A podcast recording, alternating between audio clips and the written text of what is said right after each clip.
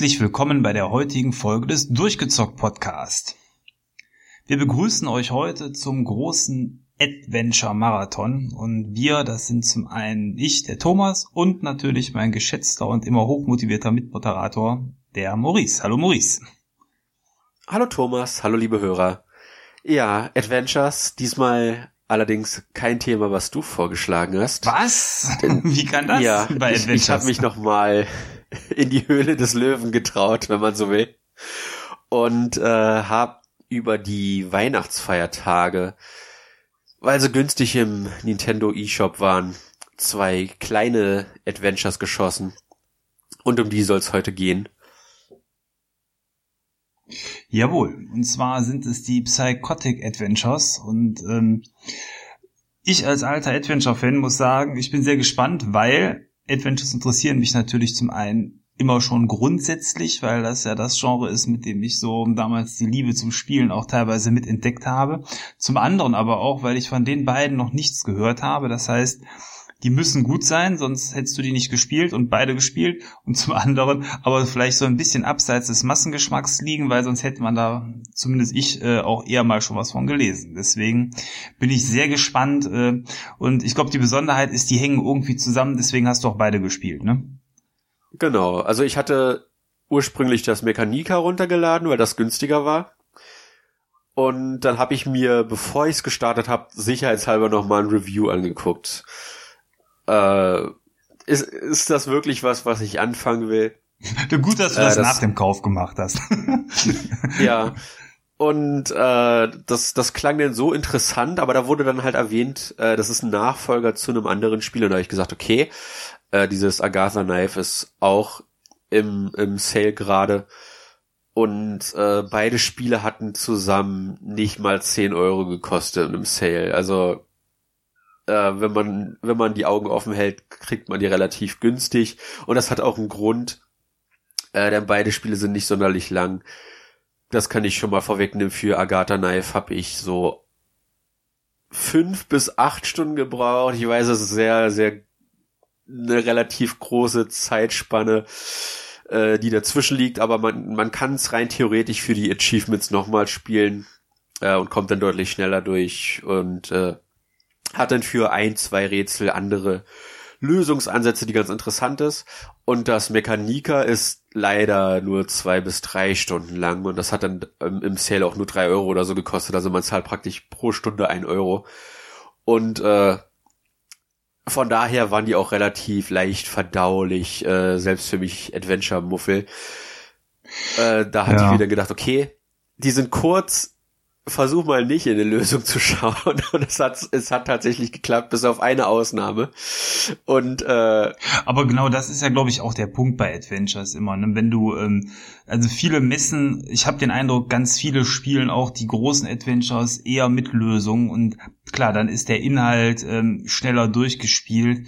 Also auch zuletzt, was ich ja gespielt hatte, wie Larry und so, wenn man das ohne Lösung spielt und sich da richtig so durchbeißt, dann kommt man da eigentlich auch von der Spielzeit auch eher auf seine Kosten. Insofern hast du das genau richtig gemacht, da zu widerstehen, weil ich glaube, ähm, sonst dampft man auch selbst in Monkey Island und die anderen alten großen Starspiele relativ äh, auf kurze Spielzeit ein. Und das gehört ja bei einem Adventure mit dazu, dass man sich auch nachher freut. Äh, muss gleich mal erzählen, wie so deine Erfolgserlebnisse waren im Verlauf des Spiels. Ja, äh, ich, ich sag mal, die waren nicht allzu groß im Sinne, dass die Rätsel jetzt nicht so schwer waren. Das ist schon relativ logisch und äh, auch sehr simpel gestrickt. Du hattest dir vorher Bilder angeschaut, das sind zwei handgezeichnete Adventures und handgezeichnet heißt in dem Fall, das sieht sehr kindisch aus, sehr leicht, einfach die Figuren haben zwei Punkte, Punkte als Augen und dann halt eine Linie als Mund. ja, ich habe eben schon das, das, gesagt, das erinnerte mich so direkt ein bisschen an Edna bricht aus oder Harveys neue Augen für Kenner der Dedelic Adventures sicher ein Begriff. Ne? Ja, und das ist halt so spielerisch und visuell sehr, sehr kindisch angehaucht, sag ich mal, ohne das jetzt böse zu meinen, weil es hauptsächlich der Artstyle war, der mich halt angesprochen hat. aber thematisch gehen die Spiele doch schon in eine äh, eher erwachsene Richtung. Also lasst euch nicht von den Zeichnungen, die sehr, sehr nett aussehen, äh, ja, in die Irre führen. Da geht es um Themen und äh, da werden auch Thematiken angesprochen, wenn auch teilweise nur äh, um einen schlechten Gag abzufeiern, äh, die, die man keinem Kind vorsetzen sollte. Äh, noch bevor wir zu den Spielen selbst kommen, die beiden Spiele kamen 2015 und 2017 auf Steam raus. Und ich glaube letztes Jahr, also zumindest im E-Shop kamen sie letztes Jahr raus, äh, kamen sie dann halt auch für Konsolen, aber interessanterweise nicht für die PS4. Man kann das auf der Xbox One und der Switch spielen. Äh, ich glaube, es gibt sogar eine Android- und iOS-Fassung, aber aus irgendeinem Grund ist es nicht auf PS4 verfügbar. Äh, was Macht halt ein bisschen schade ist, ist weil allen die guten Geräten rausgekommen, ne? Nein. ich weiß dir irgendwas an den Kopf wird. Mach das. äh, was halt schade ist, weil die Trophäen, wie gesagt, relativ einfach sind und das ist für die Trophäenjäger oder Gamescore-Sammler definitiv äh, gefundenes Fressen. Ich weiß jetzt nicht, was man dafür auf der Xbox Jetzt hast bekommt. Du mein Interesse. Jetzt hast du mein Interesse so richtig. Wie gesagt, also ich habe ich habe beide Spiele jeweils zweimal durchgespielt, weil man äh, einige Achievements halt nur in einem zweiten Durchlauf bekommen kann. Und selbst dann hat Mechanika nur drei Stunden gedauert und selbst dann hat Agatha Knife nur acht Stunden ungefähr gedauert, wenn nicht sogar ein bisschen weniger. Äh, man kommt da recht schnell durch, wie gesagt, wenn man weiß, was man tun muss beim zweiten Mal. Und äh, ja, also es, es ist sehr spielerfreundlich und ich habe auch das Gefühl sehr anfängerfreundlich. Also ich habe mich da nicht überwältigt gefühlt. Äh, ich habe das ist ja nicht das erste Mal, dass ich mich ins Adventure-Genre getraut habe. Ich habe es ja echt oft genug versucht. Und selbst Monkey Island hat mir irgendwann den Kopf zum Qualm gebracht und auf eine Art und Weise, die, die mir dann einfach ab einem gewissen Punkt keinen Spaß mehr gebracht, äh, gemacht hat. Und äh, ja, da, da kommt halt die kurze Spieldauer und äh, der, der eher humoristisch gehaltene Inhalt mir dann doch ganz entgegen. Und äh, ja, das, das sind jetzt die beiden Spiele, um die es heute gehen soll. Ja, ähm, dann würde ich sagen, starten wir doch direkt mal mit dem ersten, Agatha Knife. Ähm, als du mir da zum ersten Mal von erzählt hast, habe ich irgendwie direkt an Agatha Christie denken müssen und dachte an einen Detektiv-Adventure. Ich glaube, ich konnte nicht falscher liegen, oder? ja, ja, du hast ja dir Bilder angeschaut dazu und äh, der Name Knife, der ist schon ganz passend. Das ist ihr richtiger Nachname im Spiel. Äh, sie ist eine siebenjährige Metzgertochter. Ihre Mutter führt eine Metzgerei, der es leider nicht so gut geht. Und die siebenjährige Tochter äh, lebt dann hinten im, im Schlachterhof. Und äh, das, weil sie Tiere liebt, und zwar halt lebendig, allerdings auch äh, ja zu äh, Wurst und und Fleisch verarbeitet. Äh, sehr morbid. Man äh, eine der ersten Missionen ist direkt äh, das letzte Schwein, was sie sich gekauft haben mit dem letzten Geld, was sie haben, dann halt aufzuschlitzen und zu äh, Fleisch zu verarbeiten. Das wird dann halt auch in kleinen Standbildern, die leicht grafischer Natur sind, äh, dargestellt. Und äh, ja, da wird sofort klar, okay, das ist kein Kinderspiel, aber so wirklich ernst nimmt sich halt auch nicht dadurch, dass das ein siebenjähriges Kind ist. Und die hat halt Schlafprobleme äh, entsprechend, weil sie halt die Tiere so liebt, aber die Tiere sich dann immer fürchten, wenn sie mit ihr besser ankommt und sie weiß halt nicht wieso. hm, ich hätte da so eine Idee. ja, aber es, es gibt eine Lösung denn äh, sie will ja diese Metzgerei auch retten. Es ist ja, es, es verbindet ja viele ihrer Hobbys, nenne ich jetzt mal. Und äh, da gibt es dann so eine Organisation und die, die bietet halt an, deine eigene Religion zu gründen. Und äh, Agatha kommt da halt rein und äh, sie, sie sagt dann, hast du eine Idee, wie Tiere keine Angst mehr vor mir haben können, sondern dass sie sich freuen, wenn ich mit dem Messer ankomme. Und äh, dass das gleichzeitig auch hilft, unsere Metzgerei zu retten. Und er schlägt dann halt vor, den Karnivorismus zu gründen. Und wer sich ein bisschen mit, mit Begriffen auskennt, äh, das steht halt wortwörtlich für Fleischfressen. Äh, Fleisch ist halt dann äh, der Dreh- und Angelpunkt dann auch äh, der Geschichte. Und im Endeffekt dreht es sich nur darum, diese Religion zu gründen. Was braucht man für eine Religion? Äh, natürlich eine heilige Schrift. Da musst du irgendwie ein Buch binden. Das muss dann auch einen roten Farbton haben, was du dann halt äh, äh in der Bücherei binden lässt und dann in Blut tunkst, damit das den passenden Farbton hat wie die Religion. In Schweineblut oder? ja, genau. Das ist das das Blut von dem Schwein, was du äh, am Anfang gemetzgert hast, keine Ahnung, wie man das, wie, wie, wie man das kinderfreundlich ausdrücken soll, äh, zu, zu Fleisch verarbeitet hast. Äh, ja, und ähm, dann äh, äh, musst du natürlich auch eine Gottheit finden. Äh, diese Gottheit äh, äh, muss äh, einem einen Märtyrer finden, der der dann alle anderen Tiere überzeugt, äh, dass an dem Karnivorismus alles, alles echt ist, alles gut, dass sie die Tiere nicht fürchten müssen. Und äh, dann kommt eines zum anderen und äh, am Ende wird diese Religion gegründet und das ist eigentlich der, der ganz grobe Storyverlauf, den man halt in diesen fünf Stunden, die das Spiel etwa dauert, fünf bis sechs Stunden, äh, den man danach verfolgt. Okay, aber ähm, fünf bis sechs Stunden. Ähm, wie oder anders gefragt, wie kann ich mir da so die äh, Rätsel-Lehrräume vorstellen? Also die Phasen, wo man so überlegt, wie kombiniere ich und ähm, hast du da schon mal so Phasen, wo du auch mal 20 Minuten, eine halbe Stunde nachdenken musstest über ein Rätsel oder war das eher so, äh, es war klar und du hast dann aber die Räumlichkeiten wechseln müssen und so weiter? Ja, also in, in dem Spiel ja, ich, ich würde schon sagen, in, in beiden ist es relativ klar, wo man hin muss. Zumindest wenn man es so gespielt hat wie ich. Ich habe nämlich das am Anfang so gemacht, ich bin halt, man muss sich vorstellen, es gibt eine in Anführungszeichen offene Welt. Das heißt, es sind vier oder fünf Bildschirme nebeneinander, die halt einen, eine Straße durchgehen. Und ich bin halt einfach erstmal nach ganz rechts gegangen, weil die Metzgerei ganz rechts ist auf dem rechten Bildschirm und bin dann nach und nach alle Häuser erstmal durchgegangen und habe geguckt, okay, was was werden mir jetzt schon für für Aufgaben gestellt, äh, während ich halt die die Örtlichkeiten erkundet habe.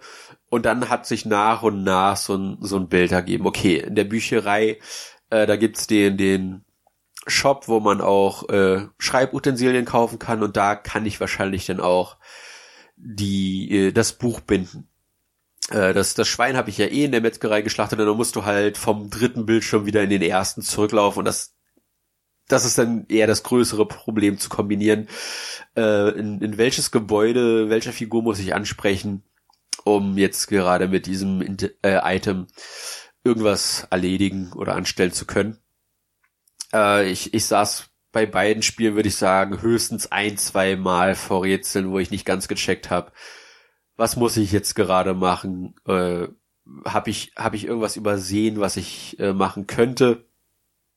Oder wie kann ich mit dieser Bushaltestelle zum Beispiel interagieren? Äh, ich weiß, ich muss die Bus Bushaltestelle nutzen, aber ich, ich scheine irgendwas falsch zu machen. Und äh, da muss man dann halt erstmal drauf kommen, wie man dann entsprechend äh, an die jeweiligen Ortschaften kommt oder wie man richtig mit diesen entsprechenden Figuren interagiert. Aber die, die Frage, was muss ich jetzt gerade tun oder wofür sind die Items in meinem Inventar da, die kam eigentlich selten auf. Hm, dann muss ich mal fragen, du hast äh, bisher ja eher Adventures gemieden. Was hat das Adventure denn besser gemacht äh, als andere im Vergleich? So einfach für dich, äh, um dich da zu motivieren. Äh, es ist die Geschichte und die Figuren. Also Agatha und Nika, das sind die beiden Hauptfiguren, die sind einfach irre sympathisch. Es ist sehr lustig geschrieben. Äh, leider Gottes, wie jedes Indie-Spiel hat das tausend Anspielungen auf andere Spiele, was ich nicht so toll finde, aber insgesamt ist das sehr humoristisch gehalten. Äh, man muss halt, man will ja diese Metzgerei zum Beispiel retten. Und dann gibt es äh, eine Tierarztpraxis, die die Tiere abschlachtet äh, hinten und dann immer so tut, oh Gott, leider leider hat's ihr ihr lieber Fifi nicht geschafft. Und dann verkauft er das Hundefleisch an an ein, eine Restaurantkette, die gerade geöffnet hat.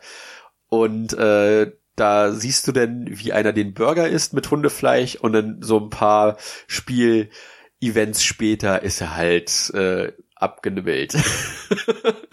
und dann kannst du das halt nutzen, weil du weißt, dass die Burger aus äh, Hundefleisch sind, um die die äh, Besitzerin dazu zu bringen, äh, das der Polizei zu melden und dann das Fleisch bei dir zu ordern, weil du was gegen sie in der in der Hand hast, dass sie halt den Laden nicht zumachen kann.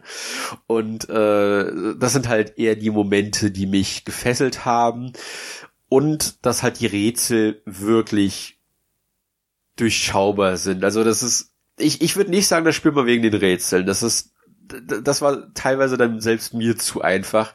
Äh, man muss zum Beispiel dann ein ganz bestimmtes Buch für eine so eine so einen Comic Nerd finden und äh, ich hatte dann das Buch schon gefunden, aber mir war klar, okay, das, das, das Buch allein zu finden ist nicht die große Aufgabe gewesen. Und direkt im ersten Raum der Bücherei waren dann äh, Bücher in einem Regal so angeordnet, dass sie, dass sie so eine Art Rahmen ergeben. Und du musstest dann halt die die Bücher anordnen, dass sie diesen Rahmen ergeben und dann halt das Buch da reinlegen. Und ich habe das ich habe das gemacht, ohne das Buch vorher abzugeben und zu gucken, wie reagiert sie da, weil das das war mir irgendwie schon aus der Art und Weise, wie diese, dieses Spiel gestaltet ist, klar, okay, das Buch ist so, wie es jetzt ist, nichts wert. Ich muss es vorher in diese, in diesen Rahmen stellen.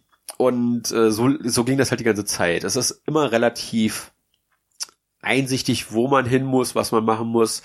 Äh, die einzigen Male, wo ich hängen geblieben bin, ist, weil ich entweder ein Item nicht gesehen habe, was ich, was ich aufnehmen konnte, oder wo ich dann das zweite Mal wirklich eher länger hängen geblieben ist, äh, bin, ist, wo man dann eine, ein, einen Stall, der von außen aussieht wie ein Schwein, und da ist ein Wasserrad dran und da musste man dieses Wasserrad so stoppen, dass das halt äh, aussieht wie so eine Schweinenase. Und das ist halt echt ärgerlich, weil man dann immer in das Gebäude rein muss. Das ist zwei Räume weiter. Und dann immer wieder rausgehen muss, um zu gucken, habe ich es am richtigen habe ich es gerade richtig gestoppt oder muss ich wieder reingehen und dann das nochmal probieren. Und das sind so die einzigen beiden Dinge, wo ich nicht, nicht ursprünglich nicht wusste, okay, mache ich jetzt gerade das Richtige oder verschwende ich meine Zeit damit, äh, dieses blöde Rad hin und her zu drehen oder habe ich irgendwas übersehen, um dieses Schweinegesicht, diese Farm in Form eines Schweinegesichts äh, noch schweiniger aussehen zu lassen, sag ich mal. Ich hatte gedacht, okay, das große blutende Schwein, so heißt die Gottheit des Karnivorismus, äh, muss ich Blut aus den aus den beiden Fenstern kippen, dass das aussieht, als wäre das ein blutendes Schwein. Nee, okay, äh, irgendwann hat sich dann halt herausgestellt, okay, ich muss wirklich einfach nur diese dieses Wasserrad so weit drehen, dass es genauso aussieht wie halt die die Schweineschnauze und das war halt ein bisschen ärgerlich, aber nichts, was einen Adventure-Fan, Adventure-Kenner irgendwie aufhalten sollte. Es ist halt wirklich die Geschichte und die Figuren, die so absurd sind teilweise, dass das einen doch schon mitreißt, um zu wissen, wo geht's hin und äh, wo woraus will das Spiel hinaus dann macht das Spiel aber auf jeden Fall eine Sache gut, nämlich, dass wenn du schon richtig kombiniert hast, auch zuzulassen, dass das, äh, was du gedacht hast, ähm, dann auch äh, funktioniert, weil es gibt viele Adventures, die ähm, sagen, ich sag mal, du denkst ja, du musst irgendwo halt eine Schweineschnauze bauen, ähm, du baust die, dann sagt das aber, oder versuchst sie zu bauen, dann sagt das Adventure, nee, das geht nicht weil du hättest eigentlich erst mit dem netten Mann nebenan sprechen müssen, der dir sagt, bau doch mal eine Schweineschnauze. Und wenn du das gemacht hast, danach kannst du mit dem gleichen Gegenstand, wo du es vorher versucht hast, äh, dann auch einen bauen, aber nicht bevor du dir diesen Hinweis abgeholt hast. Und das macht oder irritiert mich immer, weil wenn man schon die richtige Idee hat und das funktioniert nicht,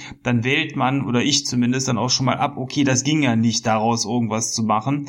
Ähm, und äh, dann verwirft man so einen Plan und dann ist war es eigentlich das Geheimnis, erst mit irgendjemand anderem darüber zu reden, was so ein Grund ist, dass ich auch immer alle Dialoge und Gespräche mit allen Figuren in so Spielen mittlerweile immer dann erst bis zum Ende führe, bevor man da irgendwas anderes macht, weil das manchmal äh, einem dann erst die Wege eröffnet zu Dingen, die man sich auch vorher schon so gedacht hat. Aber wenn das in dem Spiel schon anders geht, ist das auf jeden Fall äh, sehr gut so. Ja, und das, das geht halt, das habe ich dann halt beim zweiten Mal Durchlauf gemerkt, äh, dass das halt wirklich scheinbar auch so konzipiert wurde, äh, dass man da halt echt schnell durchkommen kann, wenn man weiß, wo die Items sind, wie man sie kombinieren muss, um sie richtig einsetzen zu können. Um, einziges Problem, was ich hatte, war, dass das Inventar dir nur eine bestimmte Anzahl von Slots anzeigt. Ich glaube, in Agatha Knife sind es zehn Slots. Ist jetzt geschätzt, weiß ich nicht mehr hundertprozentig. Ähm, und du kannst allerdings mehr als zehn Items bei dir tragen. Und das Spiel löscht dir die ja nicht aus dem Inventar oder sagt dir, dein Inventar ist voll, sondern das stapelt die praktisch und was das Spiel glaubt, wichtigere Items zu sein, äh, schiebt es dann in den Vordergrund, während weniger wichtige Items in den Hintergrund rücken. Mich hat das nicht gestört, weil ich immer weil ich immer die Items dann in der Hand hatte, die ich auch brauchte. Es war also nie etwas weg, was ich gerade äh, in dem Moment brauchte, musste dann erstmal irgendwo Items loswerden. Allerdings kann ich mir durchaus vorstellen, dass das zu einem Problem werden könnte. Da wäre es schön gewesen, wenn man den das Inventar einfach scrollbar macht. Äh, wie gesagt, dass, dadurch, dass das zwar eine lineare Geschichte erzählt, aber gewisse offene äh, Möglichkeiten bietet, für Rätsel schon mal vorzuarbeiten, fand ich sehr cool. Und das wird in Mechanika dann, dann später nochmal komplett äh, abgeändert. Deswegen ist das Spiel auch deutlich kürzer, weil da hat man praktisch nur eine Checkliste an Items, die man finden muss und die kann man in einer Reihenfolge abgehen, wie man will. Und äh, da ist dann halt auch der lineare Storystrang weniger vorhanden. Äh, was auf der einen Seite gut, auf der anderen Seite weniger gut ist, wenn man halt Agatha Knife vorher gespielt hat. Es ist, ist ein Geben und Nehmen in dem Fall. Also beide Spiele sind da sehr offen, aber das eine ist etwas strikter mit seinem Missionsdesign, das andere ist da etwas offener, wie du die, die Handlung abhandelst sag ich mal. Ja, so, ähm, ich meine, die meisten Adventures bieten keine optionalen Wege an, sondern sind ja dann wirklich strikt linear. Insofern, wenn es da sowas gibt, ist das schon fast ein äh, Alleinstellungsmerkmal für so ein Spiel. Ja, ja, das Coole ist halt, wie gesagt, es, es gibt ein paar Achievements, die kann man nur machen, wenn man halt eine andere einen anderen Lösungsweg angeht. Und das sind nicht viele Rätsel, das sind immer so zwei bis drei pro Spiel, die man dann wirklich anders lösen kann. Und das sind dann halt so Kleinigkeiten wie äh, verkleide dich als Oma und klau deiner Oma den Rentnerpass, damit du mit dem Bus fahren kannst. Oder nimm das Geld, was dir dein Vater gegeben hat, um eigentlich den, den Schweißbrenner zu reparieren und nimm das dann halt, um mit dem Bus zu fahren. Und ich habe das mit, ich, ich bin halt gar nicht erst drauf gekommen, dass man das Geld nutzen kann, um mit dem Bus zu fahren, sondern ich habe halt diese Oma-Verkleidung gefunden und den, den Rentnerpass und dann musste ich halt nur noch herausfinden, wo kann ich mich verkleiden. Und das war dann halt äh, für mich der, der Lösungsansatz, äh, den ich, auf den ich als erstes gestoßen bin. Und dann im Nachhinein hat man halt die Achievements gesehen. Und da sagt man sich, ah, okay, äh, man, man kann auch mit dem Geld äh, den, den Bus benutzen, aber man kann das Geld halt auch für andere äh, äh, Momente nutzen. Und dann kann man sich halt abwägen, wo nutze ich das Item, wie nutze ich das Item, habe ich vielleicht andere Möglichkeiten, äh, äh, an das Ziel zu kommen in dem Moment. Und wie gesagt, es sind nicht viele Momente, aber jedes Mal, wenn das da ist und äh, du denn, denn später merkst, oh, das hätte ich auch komplett anders machen können, das ist immer sehr, sehr schön und ich glaube, das erlaubt dem Spieler auch mehr Freiheiten, das Spiel so anzugehen und einer Logik so zu folgen, wie man es selbst halt im Kopf hat. Weil, wie gesagt, ich bin gar nicht drauf gekommen, dass ich auch das Geld hätte nutzen können, um mit dem Bus zu fahren. Und das ist äh, im Nachhinein die offensichtlichste Sache auf der Welt. Aber ich habe halt diesen blöden Rentnerpass gefunden und das, das Kostüm, äh, dass, dass mir halt eher das in den Sinn gekommen ist. Ich muss jetzt irgendwie versuchen, so in den Bus zu kommen. Und äh, ich denke, der, der ein oder andere, der das Spiel gespielt hat, äh, ist da sicherlich eher auf die Lösung gekommen, okay, ich habe das Geld vom Vater bekommen, ich muss den Bus nutzen, dann nehme ich vielleicht einfach lieber das Geld. Ja, das war der erste Teil äh, dieser Doppelserie. Jetzt interessiert mich ja, wenn du sagst, das ist der Vorgänger, ob der das nur im Geist ist oder ähnlich wie bei einem Monkey Island, ob die Geschichte fortwährend weitererzählt wird. Da, ja, wie sieht's da aus? Ja, bei Mecha Nika spielt man dann das kleine Mädchen Nika, die ist auch sieben Jahre alt. Äh, es ist eine Fortsetzung in dem Sinne, dass die beiden sich kennen. Also in Agatha Knife trifft man Nika auch schon und sie plant da tatsächlich schon die Events aus Mecha Nika. Äh, da kann man sich schöne Hinweise äh, aus den Dialogen herauspicken. Und äh, ist es noch in dem Sinne eine Fortsetzung, dass der Karnivorismus zu dem Zeitpunkt, wo Mechanika spielt, bereits existiert, was man dann halt auch äh, in ein, zwei Rätseln nutzen muss, dass man halt Agatha kennt und sie diese Religion gegründet hat. Nika allerdings hat andere Pläne. Äh, sie ist hochintelligent, äh, wird in der Schule nicht gefordert. Pi sagt ihre Lehrerin, die lieber am Handy spielt, als äh, den Kindern was beizubringen. Sie hat auch ziemlich coole Klassenkameraden neben Agatha, äh, das Mädchen mit der Augenklappe, die die Augenklappe nur trägt, weil es cool ist. äh, ja, sehr äh, schön. Ja, den, den, den Schmuggler auf dem Schulhof, der irgendwie alle möglichen Sachen zum, zum Verkauf anbietet. Letzten Endes braucht man nur eines davon. Aber äh, man hat dann halt seine äh, Nikas Lieblingsgemüsesuppe dabei und die tauscht man dann gegen, gegen eines der Items, die man braucht. Und äh, sie hat genug von Erwachsenen. Sie schnauze voll von der Art und Weise, wie mit ihr umgesprungen wird. Äh, das, das kleine, hochintelligente Mädchen äh, hat, hat genug von allem und will sich, wie der Titel vermuten lässt, einen, einen Kampfmech bauen.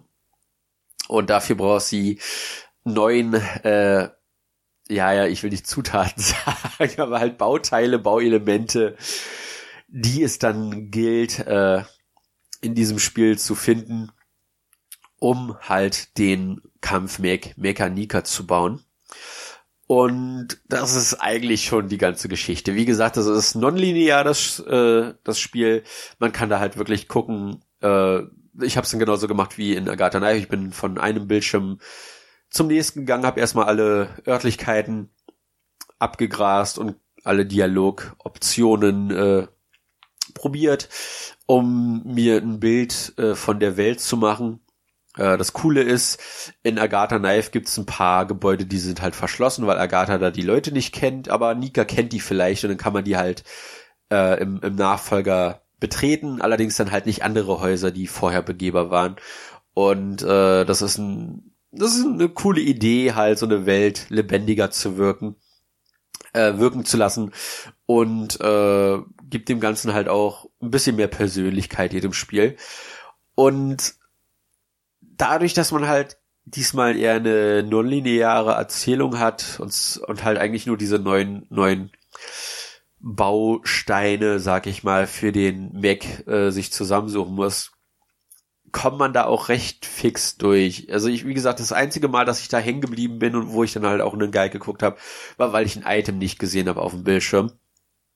Äh, da habe ich nicht äh, aufmerksam genug den Bildschirm abgegrast. Da muss man direkt anfragen zwischendurch. Eigentlich so ein Standard-Feature in modernen Adventures ist, du drückst irgendeine Taste und dir werden pro Screen alle Items, die du benutzen kannst, zumindest angezeigt. Hat die Funktion das Spiel nicht? Hast du es nicht gemerkt oder? Äh? Nee, also ich, ich habe es nicht gefunden, diese Funktion. Ich habe gehofft, dass es die gibt. Es gibt aber eine Pseudo-Hilfestellung, nenne ich es mal. Äh, ich weiß gar nicht mehr, wie das in Agatha Knife war. Da hatte ich das Problem halt nicht, ähm, dass ich das hätte nutzen müssen. Aber wenn man ins Menü geht, kann man äh, mit der Spielfigur sprechen und die gibt dann Hinweise. In Mechanika kann man aber auch äh, ein alkoholisches Getränk trinken mit einer Siebenjährigen. Und wenn sie halt äh, dieses Gebräu getrunken hat, dann gibt sie einem Hinweise, Allerdings auch nur Hinweise für den jeweiligen Screen. Das heißt, äh, manchmal sagt sie dann einfach nur, äh, hier gibt's gerade nichts zu tun, was halt ein bisschen ärgerlich ist. Aber äh, es hat mir schon ein, zwei Mal geholfen, dann wo sie gesagt hat, hm, äh, es wäre jetzt ganz gut mit dieser Person über das zu sprechen.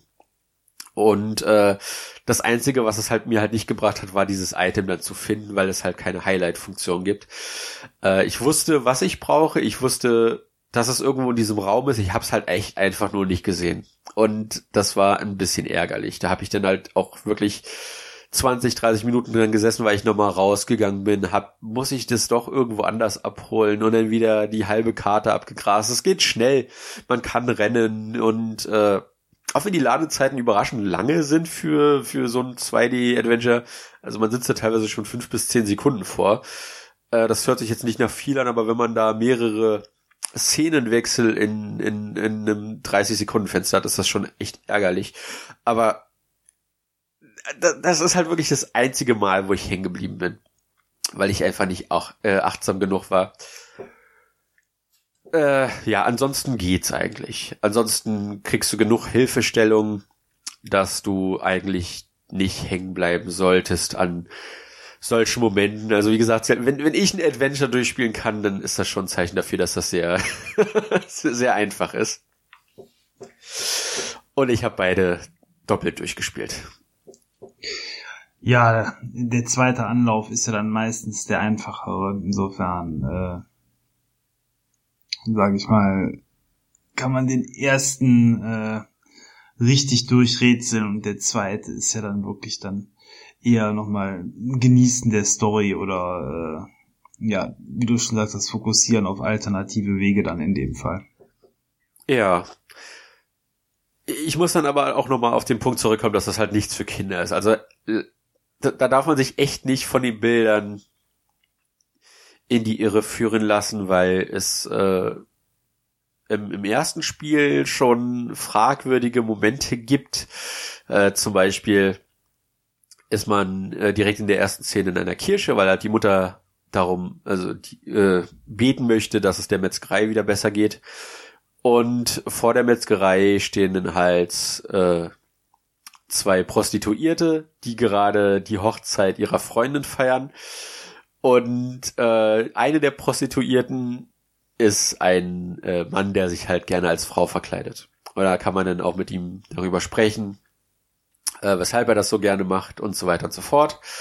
Und äh, im zweiten Teil trifft man die dann wieder und die stehen dann halt am Straßenrand einer Baustelle und die eine hebt dann halt ihr Kleidchen hoch und dann sieht man halt so ein gezeichnetes W, nenne ich das mal. Und äh, das ist schon sehr explizit in dem, was es darstellen soll. Äh, im, inhaltlich äh, findet man heraus, dass der Opa von Nika sich an einer Ziege vergangen hat äh, und das weiß auch die Oma und sobald sich der Opa wieder bei der Oma sehen lässt, äh, sticht sie ihn halt ab und dann kann man halt die Leiche von seinem Opa finden. Was halt, das ist aber krass. Äh, ja, äh, wie gesagt, das ist inhaltlich deutlich erwachsener zugeht, als es der, der Artstyle anmuten lässt. Allerdings ist das halt immer echt so dämlich verpackt, dass ich dann doch drüber lachen musste. Und die Situation ist halt einfach, du musst den Opa irgendwie aus seinem Zimmer bekommen, weil er äh, hinter einem Bild der Oma äh, Pornomagazine versteckt hat aus irgendeinem Grund. Und diese brauchst du halt, um sie dem äh, Straßenpenner zu geben, damit er dir eines von seinen Items gibt. Das ist halt die Situation ist total bescheuert. Ich weiß nicht, wie, wie sie darauf gekommen sind, aber äh, man, man, muss, man muss sich schon darauf einstellen, etwas erwachsenere Themen äh, mit erwachseneren Themen konfrontiert zu werden, die allerdings nicht erwachsen dargestellt werden. Also das, man sieht das schon immer aus der komischen Sicht eines verstörten siebenjährigen Kindes, die das dann auch gar nicht stört, dass da ihr Opa gerade erstochen wurde. Äh, die freut sich einfach nur, dass sie, dass sie das nächste Item bekommen hat. Und ähm, ja, also da, wie gesagt, ich würde ich fast sagen, braucht man einen starken Magen für, ich, ich glaube, man braucht eher einen schwarzen Humor für, äh, um die beiden Spiele genießen zu können. Ich hatte sehr viel Freude an den Spielen. Äh, aber es kam ein, zwei Mal echt an dem Moment, wo es, wo ich dachte, okay, wenn sie jetzt das noch einmal steigern, wird selbst mir zu viel, aber da, das ist zum Glück nie so weit gekommen. Ja, da äh, ich bin auf jeden Fall überrascht von, von den Inhalten, die das Spiel so äh, bietet. Der Grafikstil selber, muss ich sagen, ähm, ist jetzt so erstmal für mich nicht der liebste. Das war auch schon bei Edna bricht aus und Co. so, wenn das so stark minimalistisch ist. Ähm, finde ich immer äh, gewöhnungsbedürftig. Prinzipiell mag ich so einen schöner gezeichneten Stil, wie es bei Daedalic Adventures, Lucas Art Adventures oder früher Sierra ist, schöner. Ähm, für mich ist aber nachvollziehbar, so wie sich das Ganze anhört, ist das Spiel ja von einem kleinen Team gemacht, wahrscheinlich auch mit einem schmalen Budget. Da ist natürlich so eine Grafik dann auch besser äh, in diesem Budgetrahmen umsetzbar, als wenn man äh, was besonders Aufwendiges macht und äh, der tollen Story scheint es ja auch keinen Abbruch zu tun. Ähm, ja, oder, oder spricht dich die Grafik sogar an in der Form, wie sie ist? Die, die hat mich ja ursprünglich tatsächlich zum Kauf bewegt. Also ich habe Mechanika gesehen im, im E-Shop, das war im Sale. Und ich habe dann halt einfach die Screenshots durchgescrollt und die sahen, die sahen echt, echt toll aus. Also das ist definitiv schon Stil, den du mögen musst. Äh, in, in Mechanika muss man einmal auf einen Schrottplatz gehen. Und das ist der schlecht gezeichnete, schlecht gezeichnetste Schrottplatz, den ich hier gesehen habe. Das ist auch der einzige Hintergrund, der nicht gut aussieht, meiner Meinung nach. Weil der, den besucht man nur einmal und auch nur sehr kurz und der wirkt, der wirkt einfach hingeschludert. Und äh, das hat mich in dem Sinne gestört, dass das ein bisschen herausragt aus dem Zeichenstil, aber es hat nicht genug gestört, dass es sich irgendwie falsch angefühlt hätte. Es hatte immer noch seinen, seinen handgezeichneten Charme. Äh, die Animationen sind auch entsprechend ähm, halt sehr abgehakt, dadurch, dass es halt echt handgezeichnete Figuren sind, die dann halt äh, nicht nicht eine Milliarde äh, Animationsphasen durchgehen, damit das butterweich animiert ist, sondern das sind halt so drei, vier Keyframes, die dann nacheinander abgespielt werden und wenn man dann halt die Rennanimation nutzt, dann sieht man irgendwie drei Frames, wo halt sich das Haar ein bisschen schwingt und dann mal der eine Fuß, mal der andere Fuß vorne ist. Und äh, da muss man definitiv schon äh, da, da darf man zumindest nicht von abgeneigt sein, dass das einem zusagt. Äh, und wenn dann halt noch die, die, äh, die ja etwas ausfallenderen Themen hinzukommen, ist das definitiv keine Spielerei, die ich jedem empfehlen kann aber definitiv jedem empfehlen würde, dem das jetzt gefallen hat, so von der Beschreibung, da mal reinzuschauen, weil es ist dieser Kontrast zwischen den Thematiken und der sehr kindlichen Optik, äh, die ja dann auch auf die Figuren irgendwo zurückgeht. Äh, man hat schon das Gefühl, die Welt durch die Augen einer Siebenjährigen zu sehen. Äh, dass das meiner Meinung nach hat das sehr gut zusammengepasst und äh, war auch mit einer der Gründe, weshalb ich dann wieder viele schöne Screenshots gemacht habe, einfach weil es trotz der handgezeichneten, nicht mal mit Lineal benutzt Gebäude äh, irgendwie seinen seinen eigenen charmanten Stil hatte und das hat mir sehr zugesagt. Äh, zudem sind die Spiele beide deutsch übersetzt, äh, was jetzt von einem kleinen spanischen Studio, äh, Mango Protokoll nennen die sich, die haben bisher nur die beiden Spiele gemacht. Äh, jetzt auch nicht äh, zwangsweise hätte nötig sein müssen. Mit Sprachausgabe oder ohne? Nee, leider nicht. Es ist, es ist nicht vertont. Aber es ist halt, wie gesagt, alles deutsch übersetzt, was ziemlich schön ist. Äh, das einzige, was nicht so schön war, war, dass es eine einzige Textbox gibt in der Gata Knife, die, egal wie man steht, über den Bildschirm hinausgeht und man kann das halt leider nicht äh, irgendwie anpassen. Zumindest nicht in der Konsolenversion. Ich habe da jetzt nichts gefunden, dass ich da hätte rauszoomen können oder so. Äh, ist ein bisschen ärgerlich. Ich vermute, das ist in den anderen Übersetzungen nicht der Fall. Wir Deutschen müssen ja da immer äh, unsere grammatikalische Herrschaft äh, demonstrieren, wie, wie präzise wir alles beschreiben können. Und das scheint da das eine einzige Mal äh, nicht so ganz gut funktioniert zu haben, dadurch, dass die Textbox dann, also man, man kann immer noch verstehen, worauf der Text hinaus will, weil der Großteil halt dargestellt wird, aber so ein, zwei Worte fehlen dann halt leider wegen der Textbox, die über den Bildschirm hinausgeht. Aber ansonsten. Der Donau-Dampfschifffahrtskapitän passt also nicht in die Textbox hinein. Na sowas. er wird schon passen, aber du wirst halt, halt die Hälfte nicht sehen, weil die außerhalb des Bildschirms ist. Okay. Schön. Ja, also hört sich für mich so an, als ob du das empfehlen würdest grundsätzlich, ne? Oder? Auf jeden Fall. Also ich hatte viel Spaß damit. Äh, wenn ich nicht Spaß damit gehabt hätte, hätte ich nicht nach die letzten zwei, drei Achievements jeweils gejagt. Äh, es ist sehr sympathisch, es ist sehr humoristisch. Ähm, es ist sehr einsteigerfreundlich auf jeden Fall.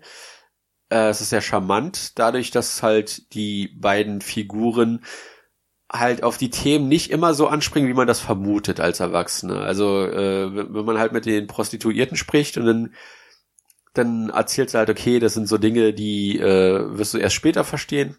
Oder dann spricht halt die andere Prostituierte über Sex und dann sagt Agatha, ich habe keine Ahnung, was es ist. Und dann sagst du dir halt, klar, sie ist sieben Jahre, brauchst ja auch nicht wissen. Äh, vielleicht besser so. Aber dadurch entstehen dann halt auch wieder die etwas lustigeren Momente in den Dialogen. Und viele der Dialoge sind halt echt einfach optional. Äh, wenn du weißt, mit welcher Figur du sprechen musst, kannst du mit gefühlt 75 Prozent der Figuren, äh, kannst du an den getrost vorbeilaufen. Aber es hat halt trotzdem Spaß gemacht, einfach diese, diese kleine Welt zu erkunden, diese kleine Straße, in der die beiden Mädchen leben. Und äh, da gibt's dann jetzt halt auch demnächst äh, einen dritten Teil, der dann allerdings kein Adventure sein wird, also kein richtiges, sondern ein äh, Sidescroller Beat'em Up mit Entscheidungsmöglichkeiten. Also äh, für mich sag, heißt das, man muss das vermutlich auch wieder zweimal durchspielen, wenn man irgendwie irgendwo äh, Entscheidungen treffen kann, die dann auf andere Achievements hinausgehen. Aber das ist ein bisschen seltsam, dass man da diesen Weg gegangen ist für die für das Finale, nenne ich es mal, der Trilogie äh, wo man dann halt mit Mechanika, dem Kampfmech, äh, die die Erwachsenen ausschalten kann. Und das hat, wird dann auch ein zwei äh, einen Zweispieler-Modus bieten, wo man dann halt mit Agatha auf dem blutenden, äh, auf dem großen blutenden Schwein mitkämpfen kann. Und äh, ja, das ist dann äh, das, das Colossus Down nennt sich das, was demnächst dann irgendwann erscheinen wird. Worauf ich mich auch sehr freue, allerdings ein bisschen Angst habe, dass der Genrewechsel äh, der kleinen Handvoll Fans dann vielleicht nochmal ein paar Fans kosten könnte. Mich stört's nicht, aber ich kann durchaus verstehen, wenn Leute, die das jetzt hören, sagen, oh, toll, der dritte Teil springt dann einfach im, im Genre damit hast du mich äh, dann schon wieder von der Psychotic Adventure Serie, das klingt so groß, äh, äh, doch weggebracht. Ich meine, der Name äh, ist ja schon auch irgendwie ganz anders. Ne? Du hast ja bei ja. den ersten beiden diese sprechenden Namen, Agatha Knife, was man ja auch I got a knife, also ich bekam ein Messer vielleicht lesen kann. Ja. Diese Mechanika, wo äh, also einmal die beiden Mädchennamen ja auch dann im, im Spielenamen mit drin sind. Ähm, und Colossus Down ist ja eher so ein ganz klassischer Spielename. Also zumindest würde ich da jetzt weder äh, irgendwie was zusammengewürfeltes draus lesen können, noch äh, eine Ahnung haben, dass da einer irgendwie, also dass da ein Mädchenname drin steckt, ne? Ja. Ja.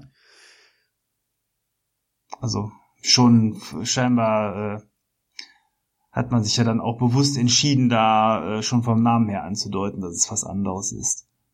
Ja, es ist halt ein bisschen schade, weil es ja definitiv die Fortsetzung ist. Also Mechanika endet auch, auch auf einem, ich nenne es mal Cliffhanger. Und äh, das, das Spiel setzt halt direkt danach an. Also man startet praktisch den Kampfmech und in Colossus Down, man kann sich schon zwei, zwei, drei Videos dazu anschauen, startet das halt direkt damit, dass dieser Mech gestartet wird und man in die erste Schlacht halt auf dieser bekannten Straße zieht.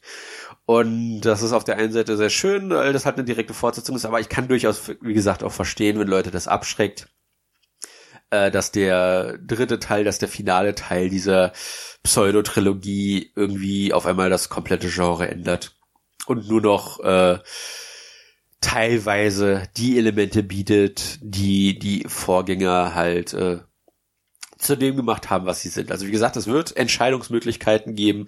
Ich vermute, es wird dann halt auch äh, in verschiedene Richtungen sich entwickeln können, zumindest in kleinem Maße, wie in den beiden Vorgängern, aber ist das genug, dass man das immer noch irgendwie als Adventure durchgehen lassen kann? Ich weiß es nicht. Ich muss es erst selbst spielen, wenn es rauskommt. Äh, ich will es auf jeden Fall spielen, wenn es rauskommt, aber ich kann durchaus verstehen, wenn der ein oder andere sagt, äh, das ist mir jetzt zu absurd, der, der Genresprung. Äh, mir reicht's nach den beiden Spielen. Ralf reicht's. Ja, äh, auf jeden Fall spannend. Ich muss mir das mal angucken.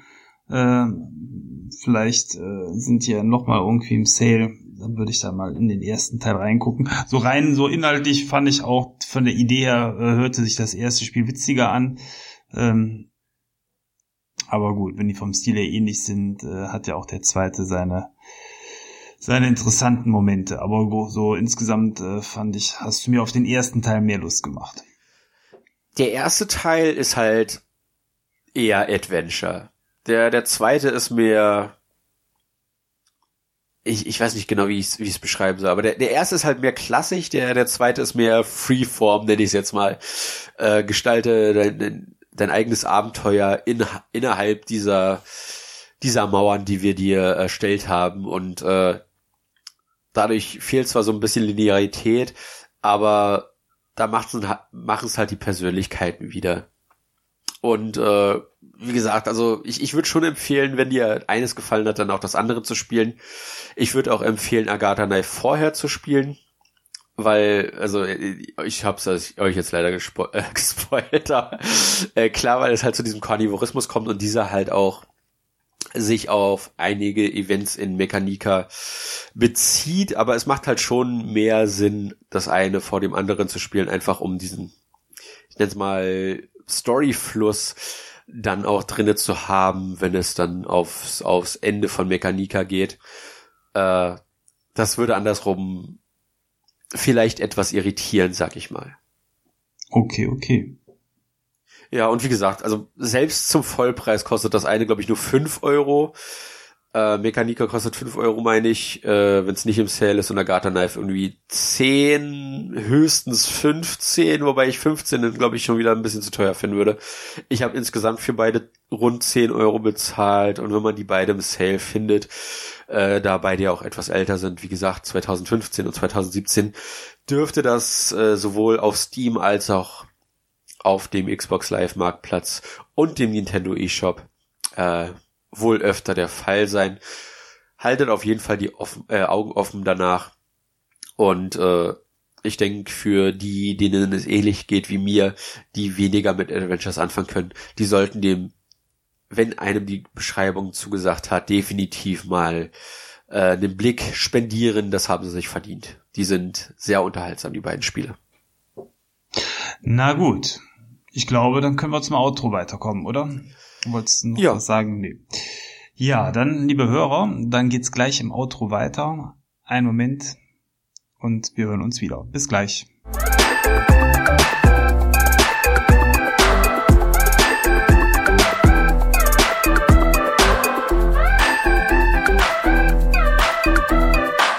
Nachdem ich euch jetzt alles von den Ohren gelabert habe, Thomas, frage ich dich zuerst, was hast du denn in den letzten zwei Wochen alles Schönes angestellt? Ja, die letzten zwei Wochen äh, standen bei mir ähm, teilweise im Zeichen des Dschungelcamps. Das heißt, ich habe viel TV geguckt. Ähm, meine ja Guilty Pleasure, die immer zum Jahresbeginn einsetzt. Dieses Jahr auch sehr spannend. Äh, die Hörer, die es vielleicht auch geguckt haben, werden wissen, warum. Alle anderen interessiert sowieso nicht und da hat man natürlich auch nichts verpasst, wenn man nicht reinschaut. Ich glaube, du bist ja auch nicht so der große Dschungel-Fan, aber ja, auf jeden Fall dieses Jahr ist ein gutes Dschungeljahr. Das äh, zum einen, zum anderen klaut das natürlich sehr viel Freizeit. Insofern hatte ich etwas weniger Zeit zum Spielen. Ähm, ich habe ähm, weiter Assassin's Creed Odyssey gespielt. Ähm, bereite mich ja da Stück für Stück auch auf den Podcast vor, der irgendwann kommen wird zu dem Thema. Ähm, macht mir ähm, grundsätzlich aber ohne dass, äh, um es mal kurz zu fassen, jetzt gravierende Änderungen zu Origins in dem Spiel drin sind, äh, trotzdem Spaß und das auch ein Jahr, nachdem man das andere gespielt hat. Was ich aber durchgespielt habe, und darüber wollte ich heute äh, mit euch, liebe Hörer, und aber auch mit dir, Maurice, drüber reden, ist die Resident Evil 2 One-Shot-Demo. Und ähm, da muss ich vielleicht auch kurz mal erklären, was das Besondere an dieser Demo ist. Ähm, also Resident Evil 2, der Klassiker, der irgendwann um die ja 2000-Wende wahrscheinlich herumgekommen, äh, ähm, ursprünglich herausgekommen ist oder etwas früher vielleicht sogar noch. Ähm, hat jetzt eine Neuauflage bekommen. Diese Neuauflage ist wie ein modernes Resident Evil gestaltet. Das heißt, es ist kein einfacher HD-Port, sondern man hat das komplette Spiel neu gebaut in 3D mit freier Kamera. Man spielt das Ganze aus einer Third-Person-Perspektive, wie man das ähm, zum Beispiel auch von Code Veronica äh, oder dem vierten Resident Evil her kennt äh, also anders als der Ego-Perspektiven äh, siebte Teil. Und ähm, mal davon abgesehen, dass äh, Grafik und so weiter wirklich sehr gut gelungen ist. Ich hatte den Eindruck, dass das Spiel auch mit 60 Hertz läuft auf der One X. Ähm, war es aber oder ist die Besonderheit, dass man, und deswegen der Name One-Shot-Demo, man hat 30 Minuten Zeit, diese Demo zu spielen. Äh, stirbt man, ist das Spiel vorbei ähm, kommt man zum Ende, ist das Spiel vorbei oder aber die Zeit läuft aus. Und das ist schon ein besonderer Nervenkitzel, weil man da dementsprechend schon auch sehr auf sein Leben acht gibt. Und ich habe eine Statistik im Internet vor einigen Tagen gelesen, wie viele angeblich nur dieses Spiel durchgespielt haben. Ich muss gestehen, ich habe schon wieder vergessen, wie viel es genau war, aber ich behaupte jetzt einfach mal, es waren 18 Prozent. Es war also nicht viel. Es war also deutlich weniger als die Hälfte aller Spiele, die das Ende gesehen haben. Ähm, was ich leider nicht gelesen habe, war, ähm, wie viele ähm, an der Zeit gescheitert sind und wie viele gestorben sind. Hm, Gibt es bestimmt auch Statistiken zu. Äh, die sind mir aber an der Stelle nicht bekannt. Ich kann von mir aus sagen, dadurch, dass ich den zweiten Teil damals nie gespielt habe, sondern nur meinem Bruder mal ganz kurz über die Schulter geschaut habe beim Zocken, ähm, kannte ich jetzt auch alle Rätsel nicht. Man äh, ist bei dieser Demo innerhalb von einer Polizeistation und kann da so ein paar Sachen ähm, lösen und sich umschauen und Waffen besorgen. Und äh, ja, ich bin nicht gestorben, ich bin an der Zeit gescheitert, aber es war schon ein ordentlicher, ja, Adrenalin-Zirkus, der da stattgefunden hat, weil man schon, also ich war sehr bedacht darauf, eben von den Zombies nicht erwischt zu werden. Die Zombies sind sehr aggressiv, die kommen auch teilweise durch Fensterscheiben durch oder kommen um die Ecken gewankt und können ordentlich Feuer einstecken.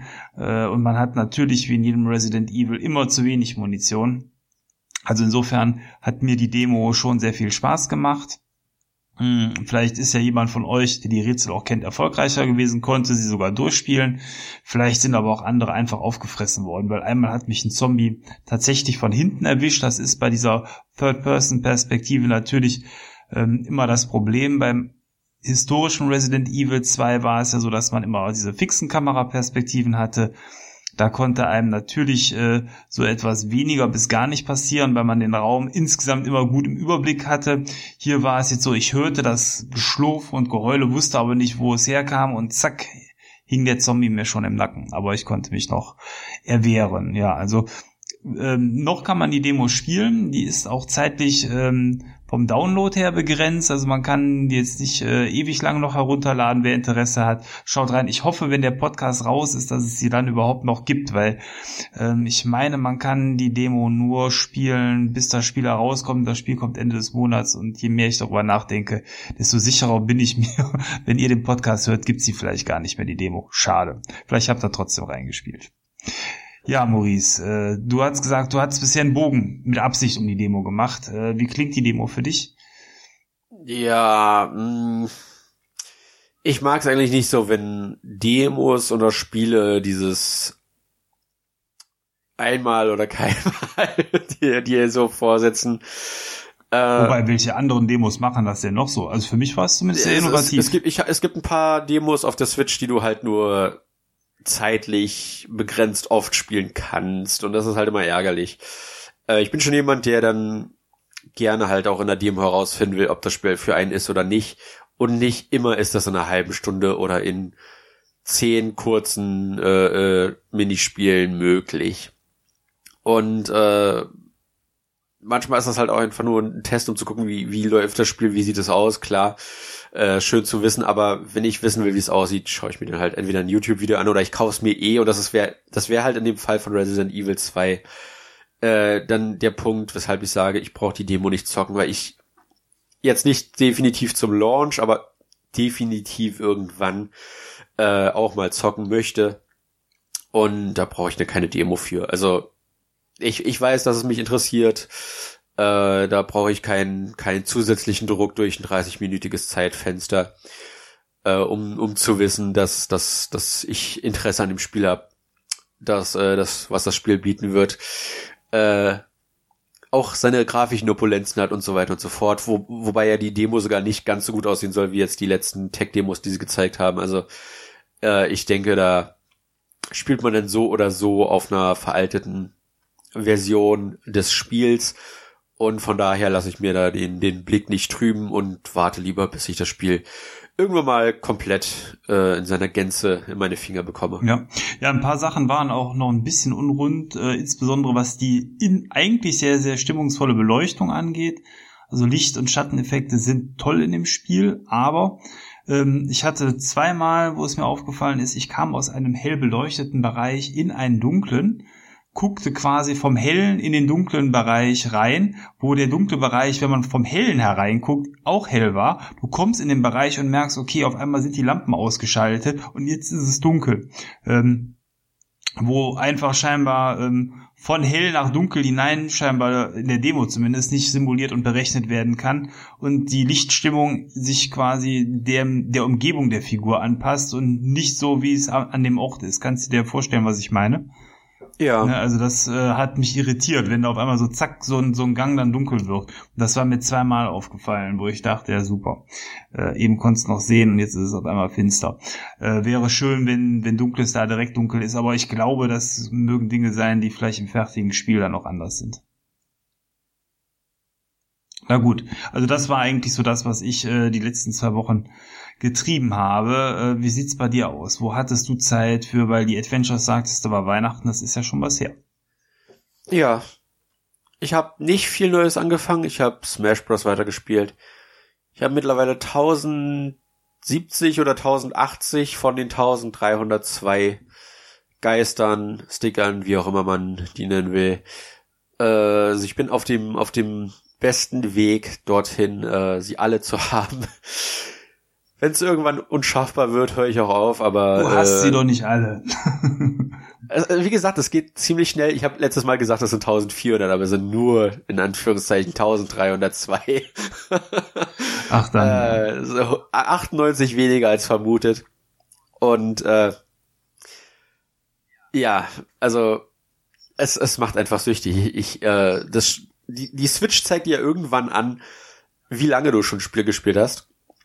Und äh, ich habe das länger gespielt als Mario Odyssey bereits. Und äh, das Spiel ist gerade mal einen Monat oder so raus. Also vielleicht ein bisschen mehr. Ich glaube, das kam Ende November raus oder Anfang Dezember, eins von beiden.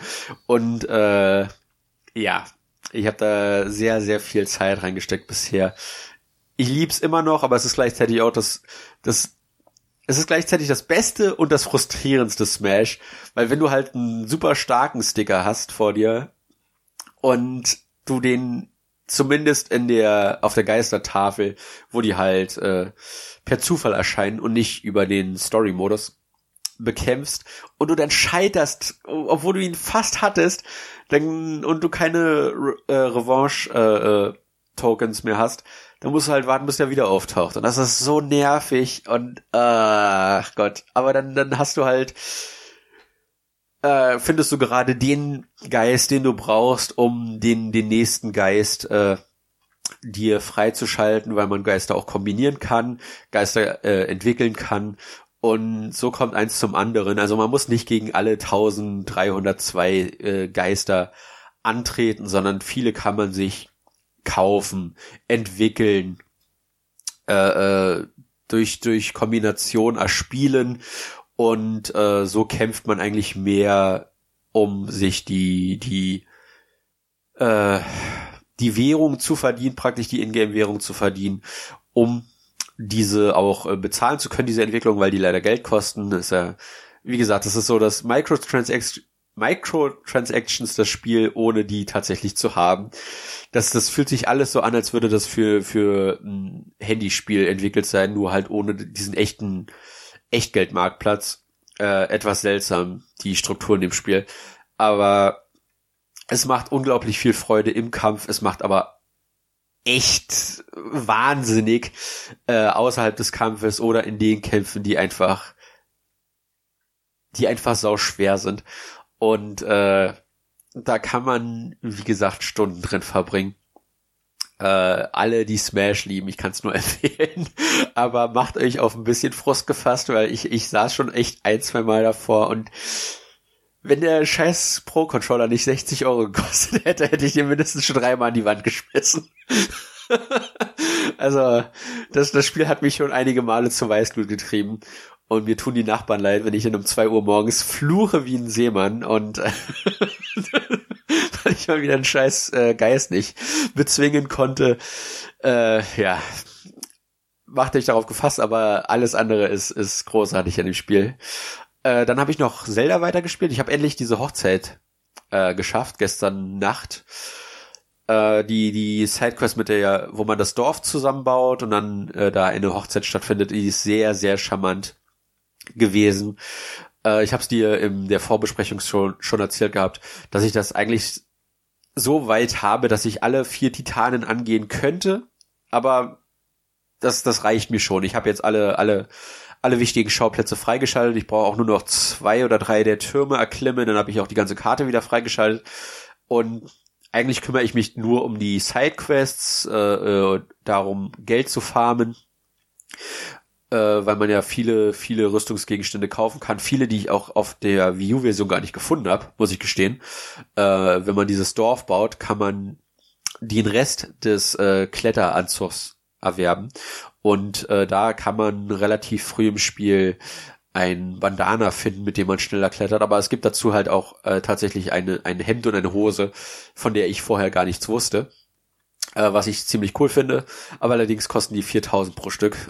das ist, äh, das ist dann doch ganz schön teuer in äh, Breath of the Wild Geld, weil man da ewig für grinden muss. Äh, und dann kam Senran Kagura Burst an. Äh, das, äh, das ist ein Spiel für ein anderen Mal.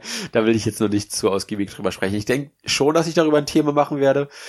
Aber ich glaube, ich werde vorher dich über, über Smash informieren.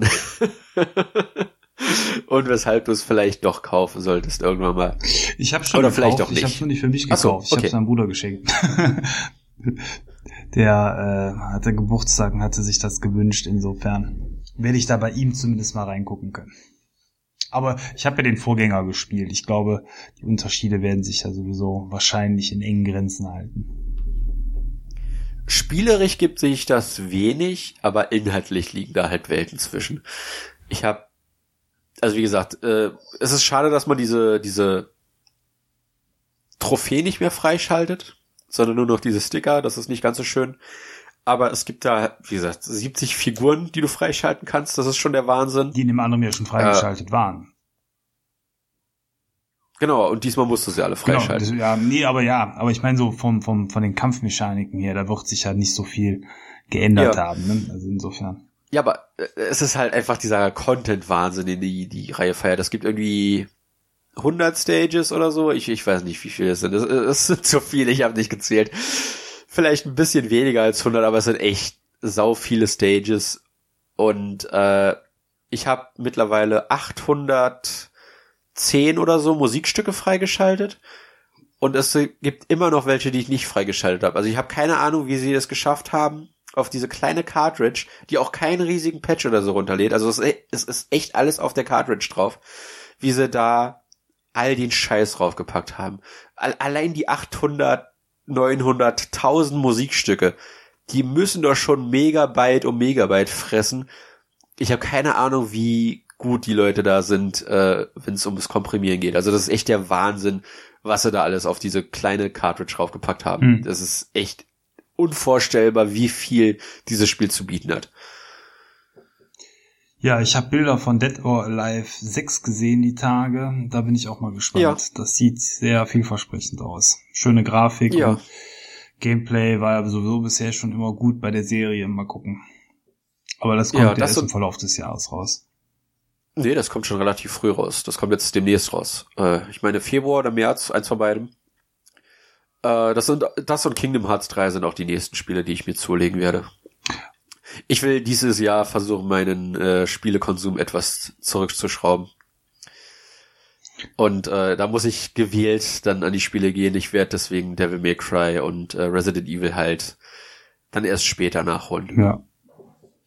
Ja, bei mir durch den Game Pass ist das, wenn du so willst, sogar gestiegen, weil da war, jetzt fällt mir gerade ein bei dem Thema, die Tage auch Marvel vs. Capcom drin, da habe ich mal reingeschaut. Finde ich sogar richtig cool. Also war eher so, ich sag mal, äh, ja, leichtes Interesse, was mich dazu animiert hat, das mal runterzuladen, aber ähm, so als Prügelspiel tatsächlich gar nicht so schlecht. Und wenn man die ganzen Helden mag, die Marvel-Helden und äh, die Capcom-Helden, dann macht das auch Spaß, sich da so ein Team zusammenzustellen, sich gegenseitig eins auf die Nase zu geben. Grafik ist sehr, sehr gut, obwohl das aussieht wie 2D, ist das alles in 3D, also wie bei Street Fighter 4 äh, zum Beispiel vergleichsweise. Und äh, also ich habe es jetzt leider alleine gespielt gegen die äh, CPU, aber ähm, ich denke gerade, wenn man das mit mehreren spielt, bei so vielen Figuren, die man auch auswählen kann, äh, großer, großer Spaß. Wahrscheinlich ähnlich eben dann wie bei Smash Bros., wo ja auch die Vielzahl der Figuren den Spaß auch so ein bisschen mit beeinflusst.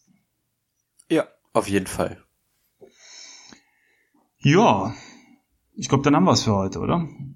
Ja, hast du schon eine Idee für nächstes Mal oder ähm, wirst du, wirst du uns äh, da überraschen? Nee, äh, ich bin mir ziemlich sicher, dass wir über Tomb Raider sprechen werden, weil das habe ich durchgespielt und ähm, ich hatte ja auch noch ein Adventure durchgespielt, aber da zweimal Adventure hintereinander ist vielleicht langweilig. Insofern würde ich sagen, machen wir beim nächsten Mal Tomb Raider.